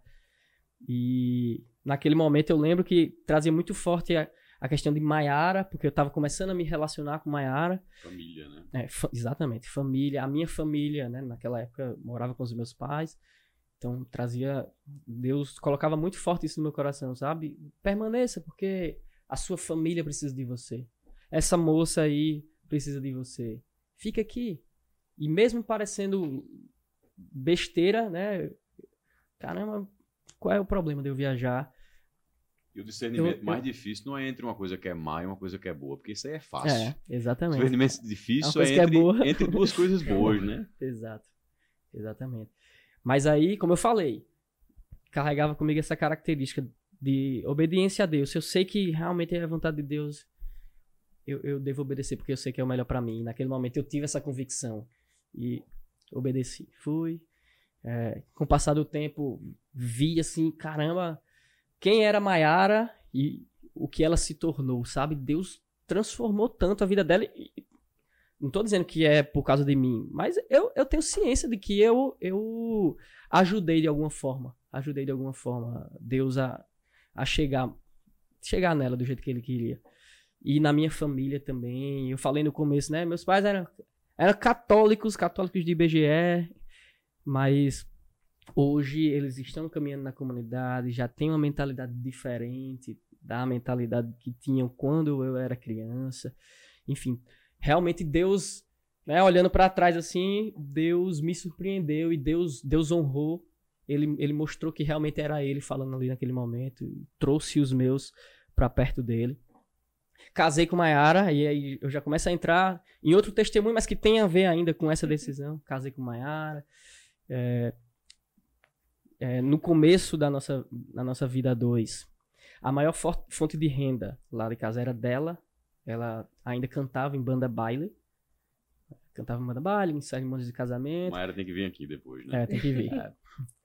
E eu, como eu decidi não seguir na área de engenharia, seguir na matemática, eu comecei a estudar, eu, eu, entrei num mestrado na UFPB e numa graduação, no bacharelado ao mesmo tempo, fazia lá, e também fiz um curso de formação pedagógica em disciplinas de matemática, tudo ao mesmo tempo, mas aí em termos de emprego... E não é capaz, né, Bruno? é, bem, é bem a cara de Ramones. Eu sempre fiz muita coisa ao mesmo tempo. Mas sempre faz tudo muito bem. Aí, é, Naquela época, eu colocava dinheiro dentro de casa por meio de aulas particulares, praticamente. Né? Então, a maior parte da renda era de Maiara. E em determinado momento, Maiara foi chamada a, a largar tudo, né? largar essa, essas seguranças, os empregos, para ser uma, uma missionária para Deus, para ser um, uma cantora católica. E Deus falou claramente. E quando ele fala claramente para mim, é, amigo, eu não sou besta, não. eu obedeço. Eu me lembro que a gente tava no retorno de Manaíra, eu dirigindo o carro, a Mayra expôs isso, né? Falou, não, Deus tá realmente colocando isso no meu coração. É Deus falando, hein? certo. E tu tá... Tu tá esperando o quê? Qual é a dúvida, né? Qual é a dúvida? Vai! Né? Naquele momento eu nem pensei, eita, mas aí se Mayara sair, agora a renda lá de casa vai... Como vai ficar, né? Como é que a gente vai pagar as contas, como é que vai sobreviver? Nem pensei nisso, porque se é vontade de Deus, Deus cuida de tudo. E aí, é, pouco tempo depois, eu acabei sendo chamado. Eu fiz aquele concurso, né? Porque se eu, não, se eu tivesse viajado para o Rio, né? Fazendo um arremate, se eu tivesse viajado para o Rio, provavelmente não faria aquele concurso.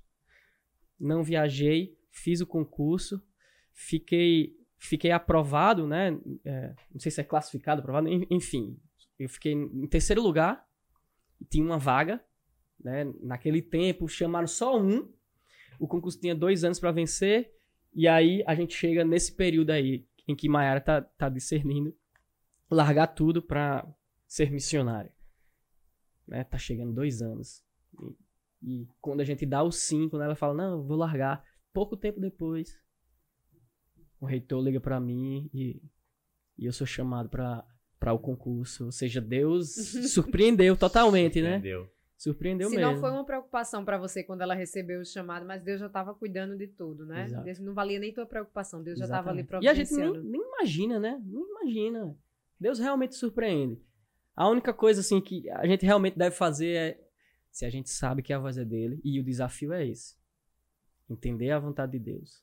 O desafio é esse. Porque às vezes a gente cria um Deus na nossa cabeça e a gente que diz o que Deus está dizendo pra gente. E aí isso, isso é um perigo grande. Perigo grande. Mas Para isso há um dom, né? Existe É. um dom chamado dom do discernimento dos espíritos. que só o, é o Espírito Santo que vem em nosso auxílio. E aí a gente precisa pedir esse dom. né? O dom é uma coisa a ser pedida. E para ser pedido não tem que ter um mínimo de intimidade, né? Com, com Assim, Deus, a a- vida de o- oração. O, instrumento para pedir é a oração, né? Então, quem não reza, quem não pede, Não Como diz recebe. Dom Henrique Soares costumava falar, quem não reza é ateu. Isso. Sei que você ia dizer, quem não reza vira bicho. Também, né? Também. Quase que eu completava aqui. Eu Essa quieto. frase do Henrique, quem não reza é ateu, já é derivada de uma de Santo Afonso de Ligório. Né? Quem reza se salva, quem não reza se condena. Onde é que eu tava? Tava aí Você foi fazendo o, o arremate lá do É, chamado. do chamados. Sim, aí é, realmente de- Deus surpreendeu, né? Eu fui chamado. Tem até uns detalhes, porque teve esse concurso para professor, era um concurso para professor, mas depois de um tempo teve um concurso para um cargo técnico de laboratório de matemática. E eles pediam um- uma formação como pré-requisito que não existia. Um curso técnico, não sei o que, que não existia. Eu não tinha, obviamente prestei concurso, aí passei lá e eu fui chamado nesse período, certo? Nesse período que Maíra foi deixar, antes de ser chamado para professor, eu fui chamado para esse outro. Quando eu fui dar a entrada lá, deu bronca. Aí eu pedi para Daniel, Daniel Popota, Popotinho, um beijo para você, para me ajudar, para me ajudar, a gente conseguiu, né? Conseguiu na justiça ali. Eu, eu falei, "Bicho, não existe esse negócio, mas ó a formação que eu tenho aqui de matemática. Entrei, fui parar em Cajazeiras. Cheguei lá, cheguei lá no, 400 no campus daqui. Cajazeiras. Pessoal, me conheceu. e, Caramba, tu tá na, na- na- Tu não tá na vez, né? Porque tinha chamado uma pessoa, tinha duas ainda. Mas tu tá na fila, né? E a gente tá precisando de professor de matemática. Caramba, a gente precisa ir atrás disso. E, e, enfim, eu fiquei sabendo. Um dia eu fui resolver uma coisa no RH lá do, do IFPB, aqui em João Pessoa mesmo, na gestão de pessoas. E hum, coisa que não tinha nada a ver, mas escutei falarem: Ei, a, a gente vai chamar do código tal. Eu, Peraí, isso é meu código. é meu código. Vão chamar, professor? É. Iam chamar o segundo. Eu lembro que o diretor até falou: entra aqui, entra aqui, entra aqui, vamos ligar agora. Ligou, a, a pessoa não atendeu. Porque se ela falasse, não, eu não quero, já era, era minha, né, praticamente ali. Mas enfim, nesse períodozinho ainda de dias, acabou surgindo outra vaga também, e chamaram até a, a quarta colocada. Lá, eu, lá pro Campus Cajazeiras, eu acabei indo. Na verdade, as três pessoas, segundo, terceiro e quarto, foram parar lá em Cajazeiras. A gente começou lá.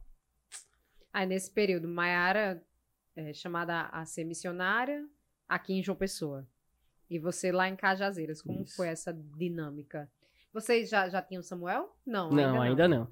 E a gente é, tava nessa luta entre aspas, né? Porque quando a gente casou, a gente a, a abertura total desde já, certo? A, a termos um filho. Eu tinha um desejo grande de ser pai. Tinha um desejo muito grande mesmo. E o tempo foi passando e não vinha, né? E em determinado momento isso começou a angustiar a minha esposa. Começou a angustiar a Mayara.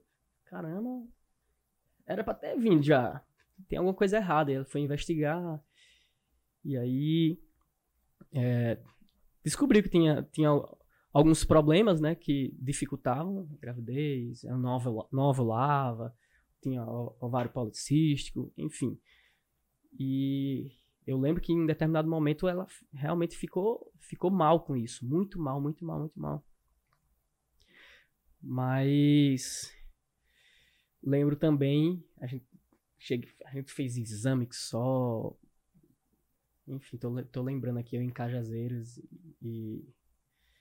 le- lembrando dela, né, desse sofrimento, porque realmente em determinado momento ela tava, tava muito sofrida com isso.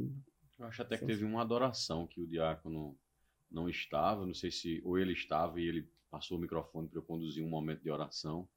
E aí veio uma palavra, ela estava assistindo pela internet. Depois, depois pergunta a ela, não me Uhum. lembro de detalhes não. Mas foi nesse momento aí, aí veio uma palavra e se eu não me engano, pouco tempo depois foi veio a, a, a gravidez. Aí o interessante é que eu, eu lembro que eu tava em Cajazeiras. Quem ia casar era Bruno. Bruninho e Angélica iam casar. Eu tava em Cajazeiras. E pensando em Maiara, assim, né? Nessa, nessa angústia dela. E a gente, caramba, o que, é que a gente pode fazer? que a gente pode fazer, assim, buscando a medicina mesmo, né? De acordo com o que a igreja nos diz. É, mas aí, em determinado momento, ela ligou para mim, tava lá em Cajazeiras e falou, oh, amor, ó, vamos, vamos, vamos deixar Deus cuidar de tudo? Vamos deixar Deus cuidar de tudo. Vamos, vamos parar com isso aqui, né? De buscar essa parte da, da medicina, porque Deus estava suscitando alguma coisa nela. E engraçado, né? Que naquele momento eu, eu, eu senti algo diferente, como se realmente Deus já tivesse preparado tudo. E eu, eu acho que eu contei errado. Essa, essa fala aí foi antes do casamento, certo? É porque o dia, no dia do casamento que eu soube que, que Mayara tava, tava grávida. Eu me lembro que teve alguma ligação dela. Ela não falou nada porque queria fazer uma surpresa. Mas assim que ela falou um, um, um, alguma coisa lá relacionada, não, não lembro especificamente o que era, mas relacionada a isso, Deus colocou realmente no meu coração. Eu senti, caramba, eu acho que Mayara tá grávida. Ela não me falou nada, não me falou nada, mas acho que Mayara tá grávida. Eu voltei para João Pessoa naquele dia, fui pro casamento de Bruninho e Angélica. Caramba, eu acho que Mayara tá grávida. Fiquei observando. Ela, tava, ela cantou em determinado momento. Aí... Mas eu acho já tem barriga. Né? não, mas não foi, mas eu fiquei. Como eu tava desconfiado, eu, eu observei com mais, com mais atenção. Aí vi gente levantando com mais frequência para levar água para ela. Não, não come isso aqui, não, não sei o que. Rapaz. E aí, quando a gente chegou em casa, ela tinha revelado. Né? Isso pouco tempo depois dessa história que eu falei de não, deixa Deus cuidar, mesmo na, angustiada, vivendo essa espera. Deixa Deus cuidar, tô, tô cansada. Tô cansada, entendeu? Deixa Deus cuidar. Aí Samuel veio. Que coisa, né? Muito bem. Não sei se eu contei direito a história. Só... Contou, rapaz. Não sei se eu fui, se eu voltei. É. Variou no tempo aí, mas. Mas o que importa é isso. Samuel, né? Eu contei aqui a história do emprego, contei a história de Maiara deixar as seguranças, Uhum. passar a ser missionária e Deus honrar. Hum, Isso é, é testemunho, isso é ação de Deus. E Samuel também para nós é assim, convicção para mim de que Deus. E tá todas frente as vezes que vocês se abandonaram na vontade dele, eu tenho certeza que foi muito mais do que o que vocês pensavam. Com Assim, certeza. Ah, ter um filho deve ser bom, mas assim, a chegada de Samuel deve ter multiplicado, Com- triplicado tudo aquilo que vocês pensavam que vocês Com poderiam certeza. sentir. Como eu falei, eu, eu sonhava muito em ser pai.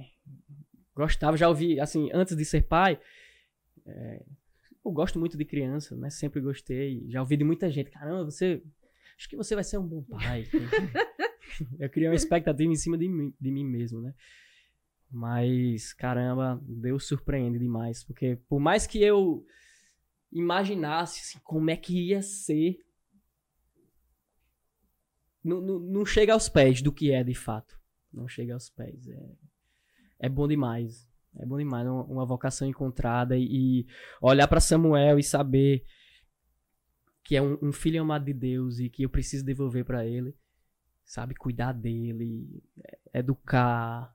Não somente educar socialmente falando, mas principalmente educar na fé cristã, na fé católica. É uma responsabilidade tão grande, mas eu, eu, eu fico feliz demais, sabe?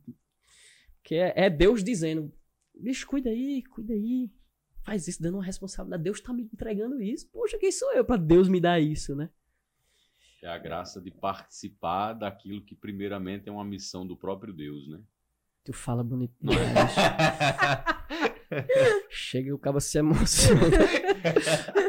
é exatamente isso. Eu digo sempre pra ele, caramba, gosto demais, te admiro porque tu se comunica muito bem. E muitas vezes, a maioria das vezes, ele fala exatamente o que eu tô sentindo, mas eu não sei expressar bem. Olha e aí. ele fala em poucas palavras, de maneira assim, bem culta.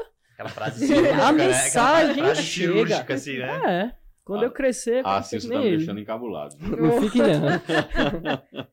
Mas você sabe, Ramon, que foi exatamente essa sua fala na live que você nem lembra que fez com o Diego Holanda na pandemia, lá em 2020 ainda, que, que me fez ter a certeza de qual era a minha vocação. Porque justamente eu tinha me colocado à disposição de Deus, onde Ele me quisesse, eu iria. Eu tinha, eu tinha chegado nesse ponto assim, onde tinha me abandonado à vontade dele. E foi essa sua fala, exatamente isso, assim, de Deus confiou em mim essa alma, né, para que ela volte. E eu quero fazer isso, eu quero cuidar dela, eu quero que ela volte para Deus, que me fez reconhecer a minha vocação também, né? Então, se hoje estou casada com com o Tiago Bazei, se hoje somos o casal Bazei, saiba que as suas palavras tiveram me tocaram profundamente, foi instrumento de Deus para que hoje a gente fosse uma família também. Louvado seja Deus, e porque o cara nem pensa nisso, né? Não é? Ele não lembrava nem que É. fez a live. Pois é, não, eu lembrava que eu fiz a live, mas eu não lembrava, assim, do, teor da live, né? Assim, especificamente falando, eu não lembrava que eu tinha falado o que você disse que eu falei. É, uma coisa é certa, se a, se a gente coloca em tudo que a gente faz, né? Esse desejo, realmente, a gente inter- internaliza o desejo, a vontade e, e decide deixar Deus agir, fazer o que quiser, acontece esse tipo de coisa. né? Se fosse eu, simplesmente, não, vou, vou falar ali, vou preparar uma formação, falar aqui bem bonito, talvez não tivesse tocado o coração dela, mas ao falar Deus. E eu não tô me vangloriando não com isso, tá? Tô dizendo assim, eu- gente, eu, eu não sou nada, mas quando eu peço a Deus, ele faz do meu nada alguma coisa. E é isso aí é um exemplo. E aí, beleza, que eu não lembre. Pegou, tocou o coração dela, mudou a vida dela. Obrigado, Deus. Frutificou. Né? Palavras sem unção não frutificam, né? Ainda que sejam palavras, como você coloca, ainda que sejam palavras simples, não tão rebuscadas quanto as de Bruno, né? Fala bonito demais. As minhas podem ser bonitas e às vezes não servir pra nada, né? Mas serve, viu? Olha aí. Eu tô, tô testemunhando isso. Suas Com palavras certeza. sempre tocam muito meu coração, meu irmão. Amém. Bendito seja Deus. Eu penso muito que isso aí faz muito parte da missão de quem prega, né? De alguma forma, é, a gente exerce essa missão de anunciar a palavra, enfim. Talvez quem é, quem é designado na missão de pregador, é, formador, etc., faça mais, mas de alguma forma a gente tem feito isso. né? Esse momento, inclusive, faz parte um pouco dessa dinâmica também. E a gente que trabalha servindo a Deus dessa maneira, né? Acho que melhor do que trabalhar é servir, é, tem uma, uma, uma missão limitada nesse aspecto, porque a gente vai só até um ponto. Anuncia, fala, mas a palavra se completa no coração de quem escuta com a ação do Espírito e a abertura de quem está recebendo. Né? É, você falou, né? A palavra caiu, né? Ca- caiu ali em terreno fértil, né? A parábola do semeador. Então, se de um lado tinha Ramon com a disponibilidade de fazer aquilo né, para a maior glória de Deus, do outro lado tinha uma pessoa também desejosa de escutar a voz de Deus. né, e aí que era seu caso. Então são duas coisas ali, duas boas intenções que se encontram, e aí Deus vai e faz a sua obra. né. Então, é, existe aí a, a graça de quem se colocou à disposição, mas há também uma graça muito grande de quem escutou de coração aberto, né? querendo, independente do que fosse o desígnio, mas quero acolher. E como faz, né? E como, como muda as nossas vidas. Meus irmãos, estamos caminhando para o final. Deixamos o microfone abertos aí. Falem o que quiserem, o que desejarem. Uma palavra, um recado. Passamos a bola, tá com Ah, vocês tá com agora. vocês vai pra cabecear, gente- fazer o gol, vai tocar para É escanteio. contigo, aí. Bruno, agora? Não, primeiro os mais velhos. Primeiro os mais velhos. Isso, Os mais velhos dentro da comunidade, né? Senão o povo vai pensar que eu sou. É, no militarismo a gente chama os mais antigos, né? Que não Isso. necessariamente são os mais velhos. Primeiro os mais experientes. Então, eu vou aproveitar o momento aqui para agradecer meus irmãos pelo convite. Como eu falei hoje mesmo, né? Cada responsabilidade que o, o diácono me entrega, eu, eu penso assim: caramba, num primeiro momento eu, eu não sou capaz, eu não sei fazer direito, mas Deus tem alguma coisa com isso. E isso aqui foi, foi algo desse tipo também, né? Quando o Iano entrou em contato, eu, Ramon, vamos, vamos gravar aqui um, podcast, conversando aí, compartilhando vida, falando sobre a comunidade. No primeiro momento eu, eu pensei, poxa, eu não sou desenrolado pra fazer essas coisas, não vai dar muito certo. Temos prints. temos, temos prints. Ó, tem prints. Eu não sou desenrolado, não vai. Mas eu creio que tem condução de Deus, então vamos lá. Não sei fazer, mas Deus cuida de tudo. E aí eu, eu agradeço a vocês por esse chamado, porque quando esses chamados acontecem, sempre me levam a refletir isso, sabe? Ramon, seja dócil à ação de Deus, faça o que ele tá pedindo, sabe? E é bom demais, é bom demais, porque a gente partilhando vida, falando sobre comunidade, acaba sendo abastecido. Obrigado, meus irmãos, por essa oportunidade. A gente quem agradece, Ramon, pelo seu sim há 15 anos, né? e principalmente por, por não pela sua perseverança, pela sua obediência, que eu, eu tenho plena certeza que não, não fosse o sim de vocês, não fosse a obediência, a perseverança, eu não estaria aqui, Tiago não estaria aqui. É, tenho pleno, muito, muito, muito certo isso na minha vida, que se não fosse a em adoração e por consequência vocês que, que são em adoração, que eram em adoração até que eu, que eu também fosse, é, eu não estaria aqui. Eu tenho plena certeza disso. Por isso eu agradeço, meu irmão. Eu que agradeço vocês, porque é interessante, né? É, esse tipo de coisa só faz a gente também refletir Demais, né? sobre né? esses sims que a gente deu para Deus lá atrás, sem entender nada. Sem pretensão nenhuma. Sem, pretensão sem saber para onde ia, né? Vocês Só... deram sim. Exato. Deram sim. Só faz confirmar no É. meu coração isso. Ramon, se é Deus, obedece. Que ele vai cuidar de tudo. Você vai olhar para trás e vai ver, ó, não foi você que fez, mas olha, o- olha o que Deus fez na tua vida, né? E, e, e até criar uma expectativa sobre o que vai vir, né? Porque eu, eu creio que tem muito ainda para vir aí, para para minha vida pessoal, mas especialmente para em adoração, né? Que faz parte dessa minha vida pessoal, mas principalmente para em adoração. Deus Deus olha muito por nós, conta muito conosco e tá à frente de tudo. Muita coisa aí pra vir. Bruno, Bruno, mais uma vez, nosso de novo, padrinho, novamente. Nosso, nosso padrinho. Semana que vem tá aqui de novo, né? Não, é demais. Ele tá dizendo, mas vamos ver, né? É, não sabe, vai que Deus quer. Então, eu tô feliz de a gente poder ter mais uma vez essa conversa assim ao redor da mesa, né? Que tem tudo a ver com aquilo que somos, aquilo que Deus nos pede para viver. Eu, eu penso muito no, no que eram os primeiros momentos ali de do ministério em adoração lá na casa do diácono e sempre tinha esse clima de casa, de família, de colo, de acolhida, de um brincar com o outro, né? E sempre foi assim, a comunidade sempre teve isso na sua essência. né? E que isso nunca se perca, né? Dentro da nossa vivência. É, Acho que depois da capela, um dos lugares mais frequentados da comunidade é o refeitório, né? Para que a gente viva ali a, a- Desde sempre, né? isso, Desde desde, sempre. sempre. foi assim. né? Então, tenho um, agradecer a Deus, né? E também a esse papo maravilhoso que a gente teve aqui. Foi bom demais.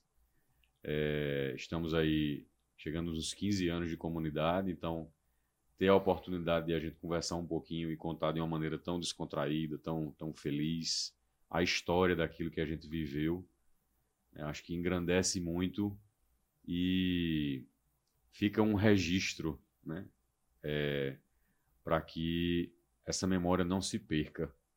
né? É uma, é uma, é uma graça muito grande a gente poder ter esse momento aqui registrado dessa forma, para que, com a graça de Deus, outras pessoas venham após nós e possam escutar um pouco daquilo que a gente viveu lá no início, porque isso, além de trazer as razões das coisas, né, explica um pouco do porquê a gente vive as coisas da forma que a gente vive, mas mais do que isso, eu acho que enche de sentido. Enche de sentido. Não é só uma justificativa dizer assim, ah, a gente faz isso porque lá no início se fazia assim. Não. Mas enche de sentido, de vida. Né? É como se é assim, estamos tendo a oportunidade de é, deixar gravado aqui as raízes que fizeram né, a, a árvore, que é esse carisma de adorar e servir com alegria, crescer e, com a graça de Deus, continuar crescendo e dando frutos. Né? Nós somos frutos desse carisma, os primeiros, mas vocês são frutos. Temos outros irmãos, né? a comunidade está aí fazendo esse serviço à igreja, esse serviço a Deus, que se não fosse assim também não tinha sentido nenhum. A comunidade não existe em causa própria, né? a gente não existe para ser um clube, ser um grupo fechado. Né? É, é, talvez pessoas nos assistam que não são da comunidade e despertem o interesse em conhecer, né? Comunidade é um espaço para acolher, né? para acolher o irmão que chega do jeito que ele é, para amá-lo, para é, deixar com que o amor cresça no meio de nós e assim a gente possa viver de maneira mais intensa o Evangelho, a palavra de Deus, aquilo que o Senhor nos chama a viver. É, e no meu coração assim tem essa intenção de que eu quero cada vez mais me doar, sabe? É, eu tenho sentido nesses 15 anos que a comunidade está aí completando que o chamado está ficando mais forte. É, eu tenho me Eu sentido confirmo, chamado de um jeito mais intenso. Eu não sei nem explicar direito, mas E com esse chamado vem até uma, força especial, uma graça especial. Bem, eu tenho me sentido visitado por Deus de outras formas nesses dias, né? Na minha oração, enfim, né? de repente em um outro momento a gente partilhe mais sobre isso, mas Já vai eu, voltar aqui no outro eu- né? Semana que vem. o que eu tô querendo é mais nesse contexto de, né, de, de fechamento aqui, de gratidão, colocar isso no contexto dos 15 anos da comunidade, né? E que fique aí esse registro da nossa história, mas que também fique a nossa abertura ao que vem, né? Que o Senhor nos conduza, que o Senhor eh, nos leve para onde eh, Ele quiser, né? Porque caminhando com o Senhor sabemos que estamos indo para o melhor dos lugares, né? Estaremos com a melhor das companhias, fazendo o que tem que ser feito. né? Então que Deus nos ajude né? e nos capacite nesse caminho e reforço mais uma vez, né? Tá aqui o segundo episódio do podcast. Vamos perseverar nessa graça. É Deus, né? É Deus que nos Vamos pede. perseverar. Ele, ele nos deu essa graça de fazer o podcast, então é o nosso sim também, né? Para isso Ele nos acontecer. pede e ele nos conduz, Ele nos né? conduz, é, porque- Capacidade, se, com, com Se capacidade... a gente fosse depender da gente, meu irmão. E quando vocês olharem para trás, passar um pouquinho mais de tempo, vocês vão ver testemunhos desse tipo, né? Vocês nem imaginam, mas Deus vai alcançar muita gente. Muita gente Testemunhos meio disso. já estão começando a chegar. É. né? O podcast teve um episódio, já escutamos alguns testemunhos. Bendito seja Deus por, isso. Né? E a gente, n- n- não que a gente venha aqui buscar esse, esse- é, é- é- é como se a gente quisesse transformar isso aqui num momento assim milagreiro, alguma Uhum. coisa desse tipo. Não é isso.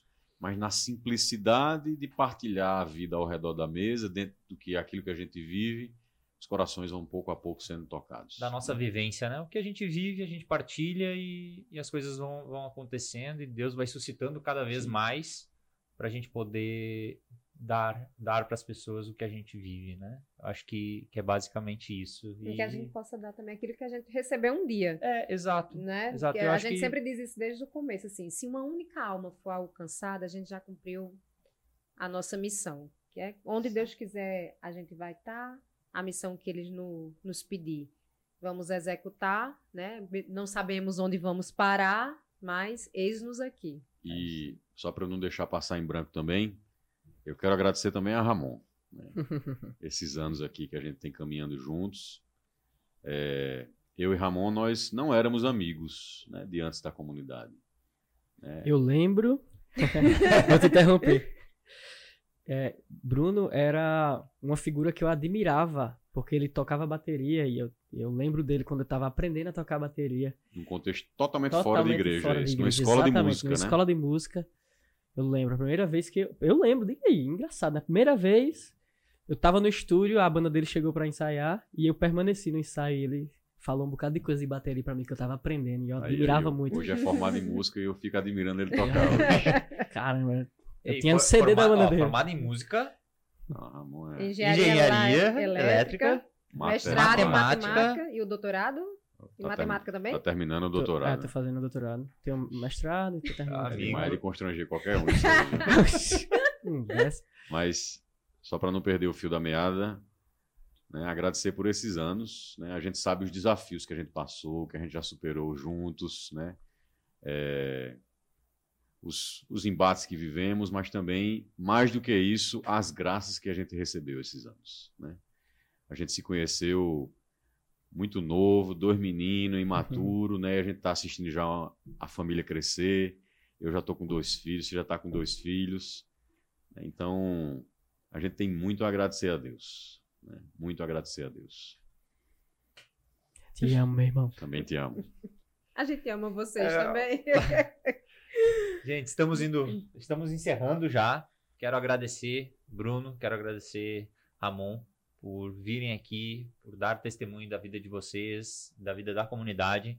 Tá? Você que está nos assistindo, está nos escutando nas no nos nossos canais, uh, acesse o nosso Instagram, alegriadoamor.br, Instagram da nossa comunidade, arroba em adoração. Também no YouTube, todas as manhãs, às 8 horas da manhã, na, no YouTube da comunidade, uh, em adoração, tem a live diária né, com o nosso pai fundador e às vezes com os membros da comunidade também, que estão lá partilhando também da, da palavra né, diária.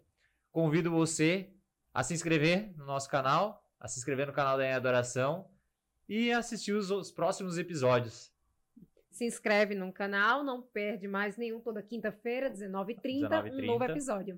Muito obrigado. Gratidão, gente. Shalom. Shalom. Shalom. Shalom.